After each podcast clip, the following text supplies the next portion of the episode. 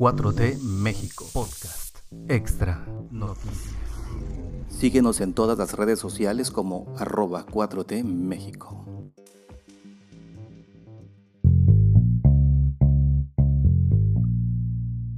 Jueves 25 de noviembre de 2021 estamos en 4T México Noticias, este bonus del podcast llamado 4T México, donde tenemos todas las conferencias del presidente López Obrador desde Palacio Nacional y también todas las participaciones que tiene el presidente en otros lugares cuando sale a sus giras a los estados. Así es que no olviden suscribirse y compartir en cualquier aplicación donde escuchen sus podcasts. Y estas son las noticias para hoy.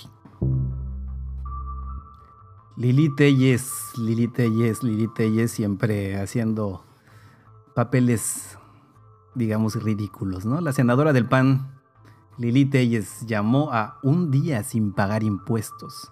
Esto fue después de que el presidente López Obrador publicó un decreto en el que declara como seguridad nacional todos los proyectos de infraestructura del gobierno, como el tren Maya, el aeropuerto Felipe Ángeles, la refinería Dos Bocas en Paraíso, Tabasco y otras más.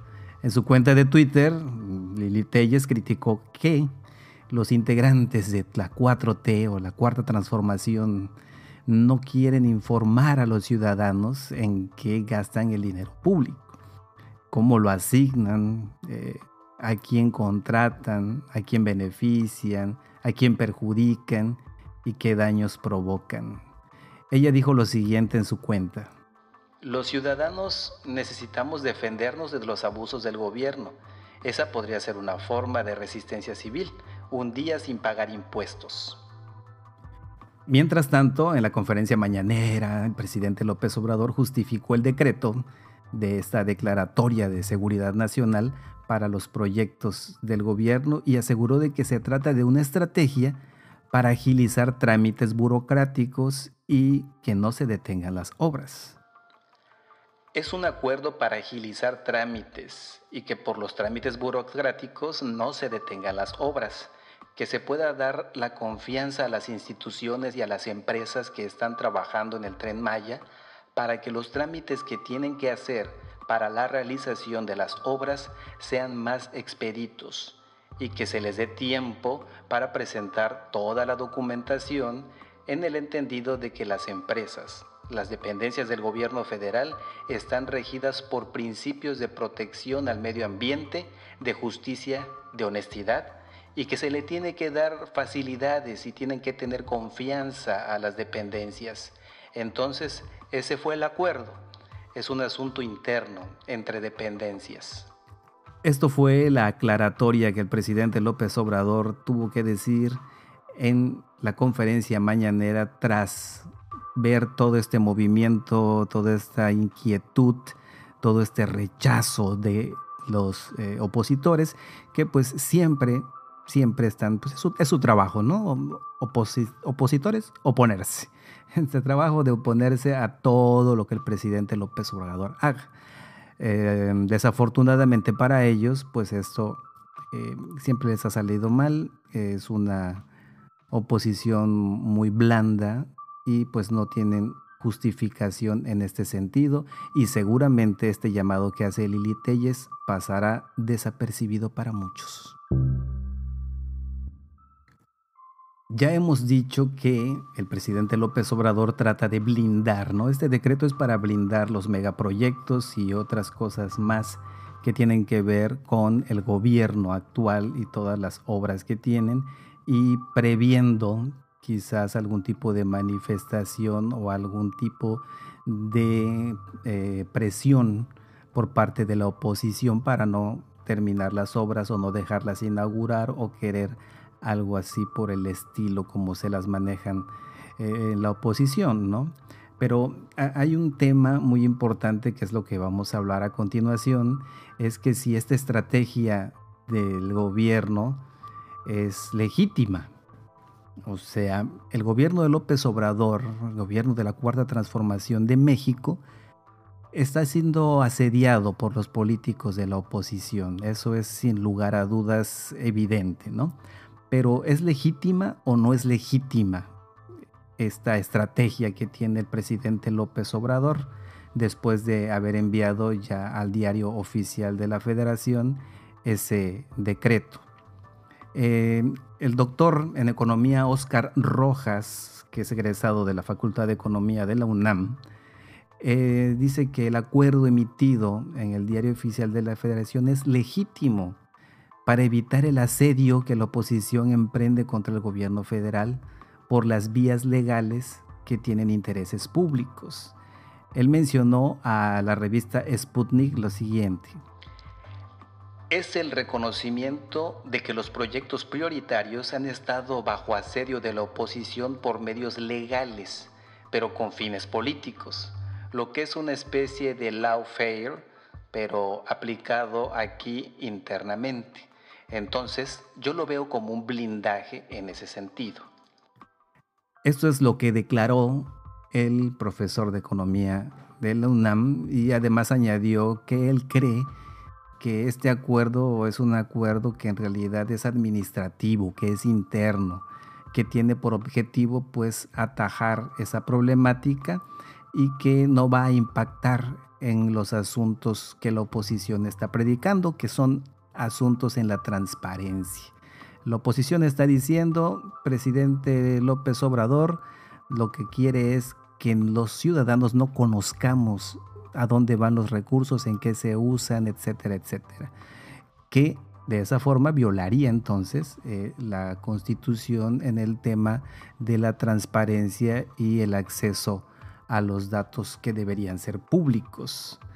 Pero conocemos a los empresarios, Claudio X González, Laporte y Guajardo, padre e hijo, que han utilizado estas estrategias legales para tratar de boicotear las obras. Ese es el tema. Ellos quieren boicotear todas las obras del gobierno federal. Quiere que no avance, que el gobierno quede mal, que todo este esfuerzo por estos proyectos que por décadas no se tenían en el país, frenarlas a como de lugar, como la refinería de Dos Bocas Tabasco. Y eso lo dijo el presidente López Obrador, eh, diciendo que hay una perspectiva que pues coincide con personas como este académico de la UNAM Rojas que habla al respecto de exactamente lo mismo. Y él mencionó. Coincido totalmente no solamente en términos políticos contemporáneos, sino también incluso hasta teóricos. Las élites en general siempre solicitan el apoyo de los poderes judiciales para establecer lo que ellos consideran sus derechos de propiedad. Entonces, creo que sí tiene un sentido.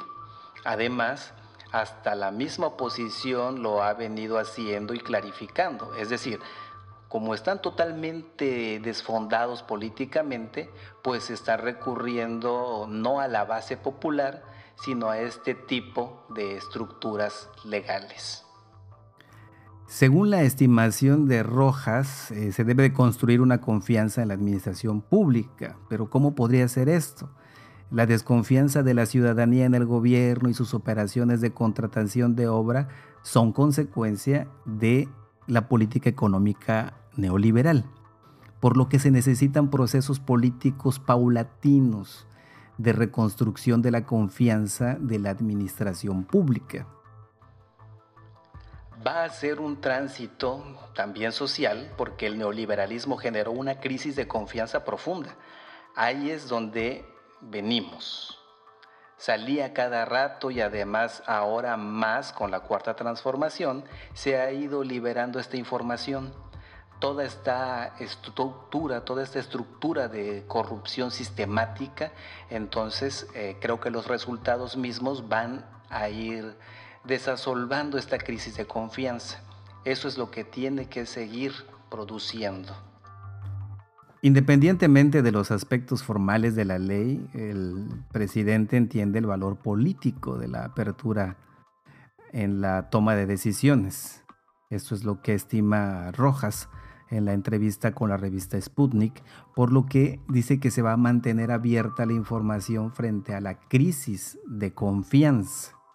Es decir, podemos tener quizás más información de la que ya se tenía, más a la mano, más pronta de lo que se tenía anteriormente, porque existe es un poco de desconfianza y principalmente por la bandera de la oposición de asegurar que para eso es el decreto, para ocultar, para ocultar el dinero, para ocultar en qué se gasta, para ocultar cómo se adjudican obras, etc.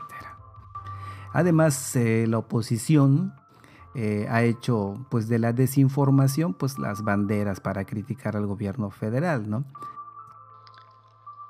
Clarificar qué es lo que se está haciendo pero también tomar con esa claridad la necesidad de traducirle a la población este tipo de medidas y por qué, siendo previstas en la Constitución, están funcionando para objetivos de fortalecimiento de la economía nacional. El presidente podría muy bien eh, aprovechar esta infodemia de la oposición, toda esta lluvia de noticias falsas, para establecer un lenguaje que le dé a entender las facultades del Ejecutivo Federal en la defensa de los proyectos prioritarios. Es decir, el presidente, y ya lo está haciendo, está informando de manera continua en las mañaneras con total transparencia y con mucha información, con datos duros y fijos, qué es lo que se está haciendo y además cuáles son las facultades que tiene él como presidente o cuál es la facultad que tiene el presidente en este sentido. La oposición pues sigue como por ejemplo el senador Álvarez y Casas, que es un autoritarismo, que hay datos sin precedentes, pero todo esto es eh, pues mentira. Es una mentira todo lo que están diciendo. Por ejemplo, el Parlamento, quien le entrega al grupo plural en el Senado junto a Germán Martínez, Nancy de la Sierra, Alejandra León y Gustavo Madero, descarta que exista una política de lawfare contra el gobierno federal y recuerda que el litigio es una herramienta legítima de pluralidad. Esto se ha visto en muchos países que recurren a las estrategias de la guerra legal, ¿no? La guerra legal para atacar al gobierno que está en el poder. Esto ha sucedido y, por ejemplo, otra de las mentiras es que dice que en este sexenio es sin precedentes porque se ha dado licitaciones y contrataciones eh, directas, no por licitación, sino adjudicaciones directas a las obras públicas y que jamás en los gobiernos anteriores había pasado esta situación como está pasando ahora. Pero bueno, eso viene a darse con muchísimas y muchísimas noticias falsas que los opositores, eh, principalmente panistas, creo que todos los mayores opositores son los panistas y más, más extremos, más mentirosos y radicales, eh, pues están acusando esto, ¿no? Entonces, sí, en verdad es legítima, la, es legítima, no es autoritaria la estrategia que tiene el presidente López Obrador para proteger estas obras. Entonces, todo está muy claro. Si ellos quisieran lanzar alguna guerra legal, o mejor conocida como lawfare, pues estarían muy equivocados porque no daría resultado y precisamente para eso es el decreto, para evitar que todos esos amparos que ellos eh, están pretendiendo tener no hagan que estas obras se detengan y que se terminen en tiempo y forma y se inauguren tal y cual y marca la agenda que tiene el gobierno y el presidente López Obrador. En Los Pinos, Centro Cultural Los Pinos, se presentará la película sobre el fraude electoral que hizo Calderón en el 2006. México 2006, del director Luis Mandoki, así se llama, Fraude México 2006. Ese es el nombre de la película. Será proyectada el 27 de noviembre. Así es que Hoy es jueves 25, es el sábado. próximo sábado 27 de noviembre en el Centro Cultural Los Pinos, en la Alameda Central y en la explanada de varias de las alcaldías de la Ciudad de México. En esta cinta, para los que no la, no la han visto, pues habla precisamente de las elecciones en el 2006 que Felipe Calderón le ganó, entre comillas, a Andrés Manuel López Obrador en un proceso que eh, el presidente Obrador lo ha llamado como muy fraudulento y que culminó en que pues el presidente tuviera que asumirse como un presidente legítimo. El trabajo conecta el fraude del 2006, que nunca fue reconocido de manera legal, con las elecciones del 88, donde también estuvo coludidos eh, en ese tiempo Carlos Salinas de Gortari, y la famosa caída del sistema del 88, de la cual se acusa mucho al que fuera secretario de gobernación, Manuel Bartlett, y actualmente está en la Comisión Federal de Electricidad. El cartel de proyecciones de la cinta fue compartida por la periodista por el periodista Federico Arreola y que él fungió como un productor de la película. Y en esta pues, se incluyen funciones públicas en la Alameda Central y en las explanadas de la alcaldía Xochimilco, Miguel Hidalgo, Azcapotzalco, Magdalena Contreras, Tláhuac, Álvaro Obregón, Gustavo Amadero, Iztacalco, Iztapalapa y Tlalpan. Todas las exhibiciones, incluidas las de Los Pinos, iniciarán a las 6 de la tarde. 18 horas, 6 de la tarde. Así es que Fraude México 2006 de Mandoki lo podrán ver si pueden, acérquense, si no pueden verla ahí, véanla de todos modos en otro lado. Es muy buena recomendación. En la conferencia mañanera de este 24 de noviembre, el presidente López Obrador exhibe a Emilio Lozoya defendiendo la reforma energética del 2013 con Loret de Mola. Presentó el video el presidente de la República con el comunicador Carlos Loret de Mola entrevistando en ese tiempo al titular o el ex titular de la de Pemex, Emilio Lozoya Austin, donde él era funcionario defendiendo la reforma de Enrique Peña Nieto.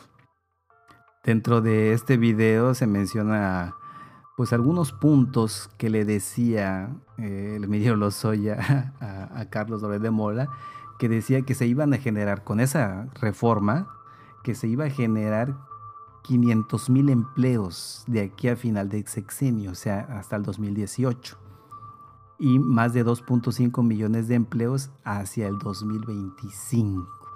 Eso era la que aseguraba el que hoy está bajo proceso por acusaciones de cohecho, asociación delictuosa y operaciones con recursos de procedencia ilícita pues aunque habría un marco legal para que la iniciativa privada participara en la explotación de Pemex o de la explotación del crudo, del petróleo crudo mexicano, la reforma que en ese tiempo estaba sin aprobar, defendería, según él, la soberanía nacional. En esta entrevista también se tocaba el tema de lo que mencionaba el presidente López Obrador en ese momento, en el 2013 que ya había sido aspirante el presidente y todo esto, ¿no? Pero en ese momento el presidente mantuvo y dijo que se trataba del atraco del siglo. Así fue como lo valoró el presidente y esto pues, se lo comentó Carlos Lórez de Mola a Lozoya, el cual calificó que pues esto era mentira, que no era un atraco, porque un atraco es el que propone endeudar a los mexicanos. Un atraco implica regresar a las historias que nos tocaron y donde los mexicanos nos endeudamos y que se cayó el precio del petróleo y que todas las familias sufrieron, que eso sí es un atraco, pero que esa reforma que proponía Peña Nieto junto con todos ellos no iba a ser así. Estuvo muy bien ese video porque es muy ilustrativo de forma eh, histórica, ¿no? Histórica muy reciente para saber qué es lo que decían estas personas, cómo se las gastaban en una lucha interminable por querer saquear lo más posible del país, por entregar Pemex, por entregar los recursos naturales de nuestro país, por entregar las tierras, las minas, etcétera. Un saqueo mortal. Pero ya en Pemex, el presidente dijo, sería el robo del siglo. O sea, eso sería lo más grande de todos los robos que ya el PRI y el PAN venían haciendo eh, desde hacía décadas, ¿no? Pero bueno, eso fue una exposición que hizo el presidente y con eso se despidió de la mañanera, dejando ahí la bolita y pues un gran video ilustrativo que lo invito a que lo vean en la mañanera o lo escuchen en el podcast. Ahí lo van a ver en la parte final la parte final de la conferencia de este 24 de noviembre.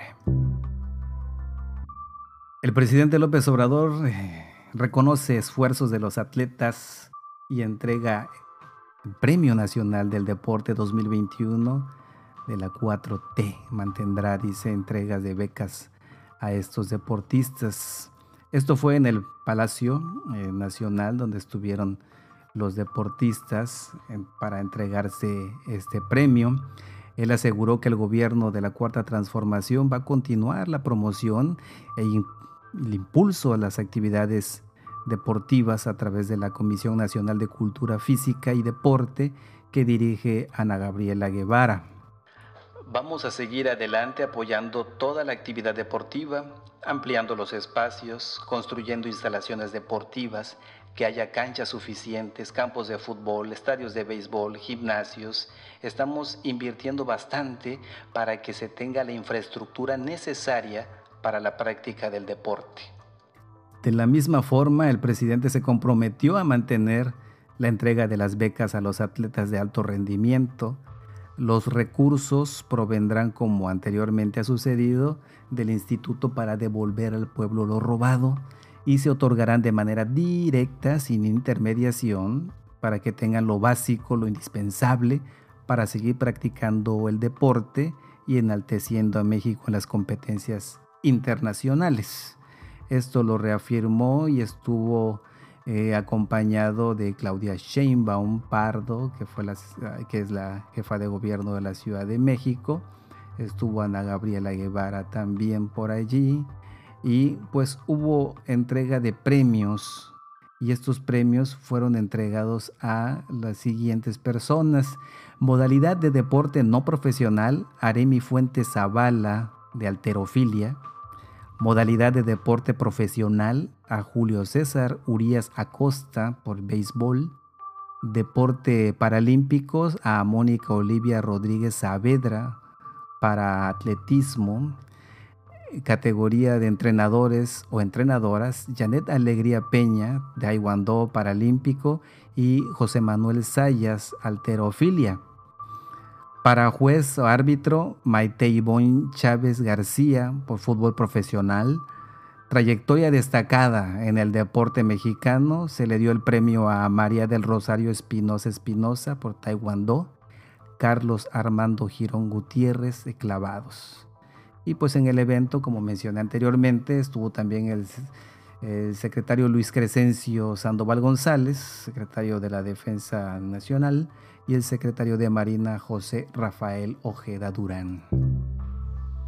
Pues estas son las noticias para hoy, estas son las noticias para despertar, para llevárselas a donde vayan, a su camino, a correr, al gimnasio, al trabajo, a la escuela, a donde sea. Suscríbanse a 4T México, por favor, en Spotify, en Apple Podcasts, en Google Podcasts, en cualquier lugar donde puedan escuchar sus podcasts los tendrán ahí. En Anchor también es una buena aplicación. Y compártanlo a todos sus amigos y enemigos también, a panistas, priistas, etc. Y nos vemos allá en Facebook, por favor, en 4T México. Pueden entrar como facebook.com diagonal 4T México o buscar el usuario como arroba 4T México. De hecho es 4T México en todas las plataformas. Y si quieren escribirnos directamente el correo es 4tmexico arroba gmail.com. Yo soy Mario Alfonso y nos vemos mañana para más noticias. Este podcast fue publicado por 4T México, producido por Mario Alfonso. No olvides seguirnos en todas las redes sociales como arroba 4T México.